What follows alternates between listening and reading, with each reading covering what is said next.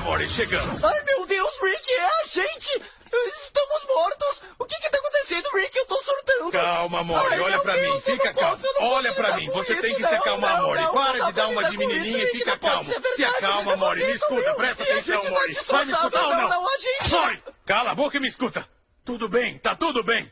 Há um número infinito de realidades, Mori, e numa dúzia delas eu dei sorte e arrumei tudo de volta ao normal. Sejam muito bem-vindos a mais um Wikipod, o seu podcast biográfico com histórias incríveis. Eu sou Edson Castro e eu falo diretamente da Pod 360. Quer dizer, se você acredita na teoria do multiverso, eu posso estar falando agora de qualquer universo paralelo ao seu. Eu posso, inclusive, ser um jacaré de chapéu fazendo esse podcast. Jamais saberemos. E sim, no Wikipod de hoje, vamos falar sobre os maiores especialistas em multiverso na cultura pop. Vamos falar de Rick and Morty. E para começar, eu preciso explicar para você um pouquinho do que é essa teoria do multiverso. O multiverso faz parte de uma das muitas teorias elaboradas pelo astrofísico Stephen Hawking antes de morrer. Deixando um legado de hipóteses, o Hawking sugeria que esse universo ao qual se localiza a Terra, a nossa Terra, seria apenas mais um entre muitos.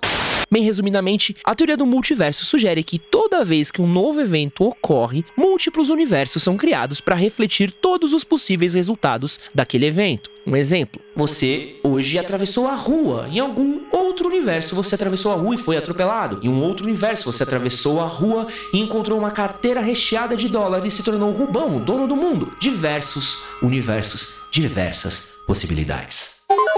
Essa é uma teoria que nunca foi comprovada, mas ela serve de inspiração não só para os cientistas e astrofísicos, mas também para os criadores de Rick and Morty. E fica a dica aí que se você nunca assistiu Rick and Morty, se prepare, porque o desenho animado ele mistura muito bem ciência e cultura pop. Os criadores bebem das mais diversas referências que você pode imaginar. Por exemplo, Rick and Morty é uma homenagem ao Marty McFly e ao Doc. Não à toa, o Rick se veste muito parecido com o Doc e o Morty se chama Morty, uma referência a Marty, personagem aí eternizado por Michael J. Fox em De Volta para o Futuro. Uma das muitas referências da série que também faz homenagens aí a Jurassic Park, Enigma do Outro Mundo, Invasores de Corpos e diversas outras produções aí que fizeram sucesso no cinema, série, quadrinhos, entre outros. Mas no geral, Rick and Morty conta a história aí de um cientista bêbado, completamente louco, que tem um neto, o Morty, um adolescente com muitos problemas aí de insegurança e autoestima. Calças! Puta merda. Obrigado, crianças, vocês perceberam. Bom, a Summer percebeu. Meio estranho você desejar trocar minha existência por umas pepecas, né, Molly? Calças! Mas olha, eu perdoo os dois, sabem por quê? Eu aprendi uma coisa importante hoje. A mente de um adolescente é sua própria inimiga.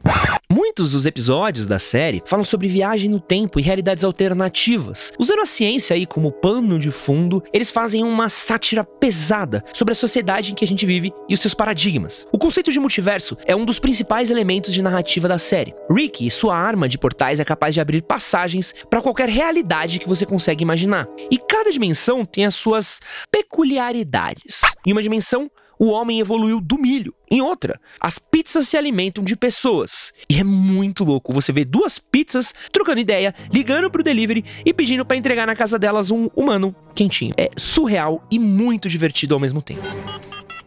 Alô, quero pedir uma pessoa grande com gente extra, por favor. Gente branca. Não, não, não, não. Gente negra e meio hispânica.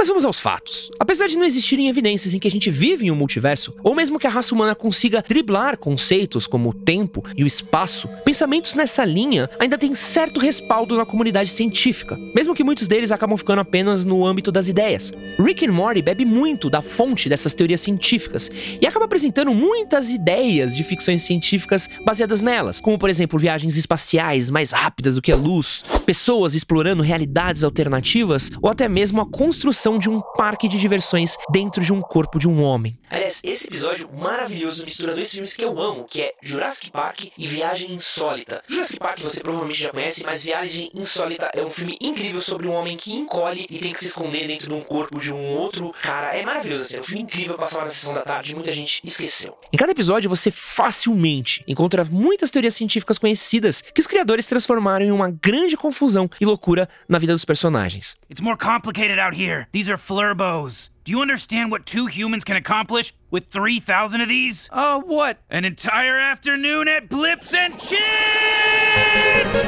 Oh, this place is the best. It's got beer, games, prizes, and you can never tell what time it is. You sold a gun to a murderer so you could play video games? Yeah, sure. I mean, if you spend all day shuffling words around, you can make anything sound bad, Morty.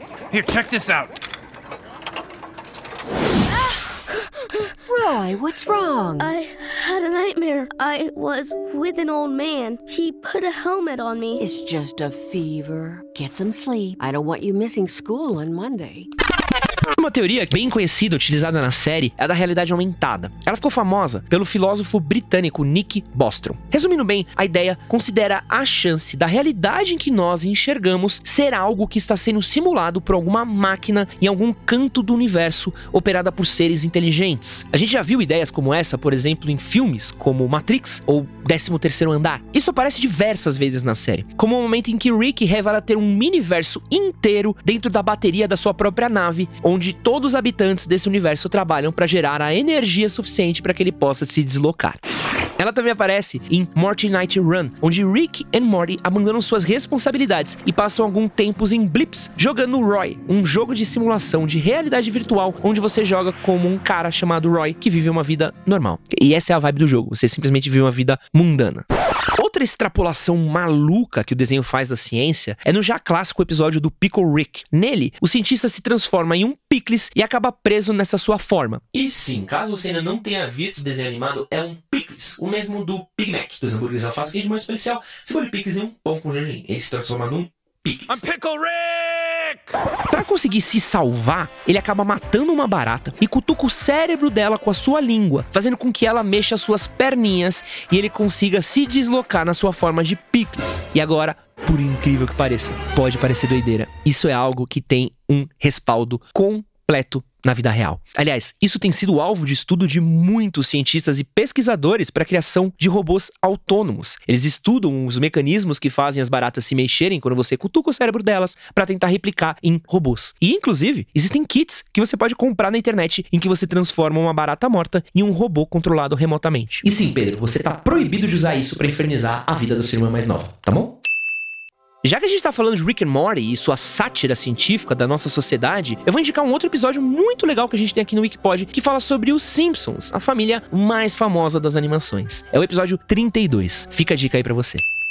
As viagens entre dimensões de Rick and Morty só acontecem por conta da genialidade do Rick, que consegue produzir matéria escura concentrada, que é o combustível capaz de fazer sua nave vencer a barreira do tempo e espaço sempre que preciso. Essa tal matéria escura que a gente vê em diversas outras produções aí de cultura pop, também já foi considerada por nós como um possível combustível para viagens espaciais. Em um estudo de 2009, físicos norte-americanos propõem que, para visitar outras estrelas de nossa galáxia, nós deveríamos contar com veículos espaciais movidos a energia de buracos negros ou matéria escura, que constituem aí 95% do universo.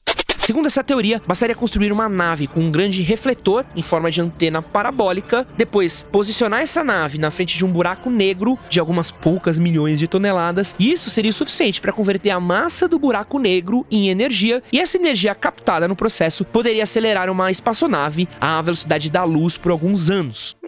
Processo que parece um pouco complicado, mas é um pouquinho mais fácil do que fazer baliza com o Uno 1.0, que era o carro que minha mãe tinha. Utilizando a energia da massa negra, a gente seria capaz de viajar por toda a galáxia e explorar os mais diversos planetas e estrelas, assim como Rick and Morty. Mas de novo, é apenas mais um conceito que tá só na teoria e ainda não conseguimos usá-lo efetivamente. Ainda. E é isso aí, irmão. De algum universo paralelo ou não, encerramos aqui mais um Wikipod, direto da nave da Pod 360 comigo, Edson Castro. Até mais. Tchau.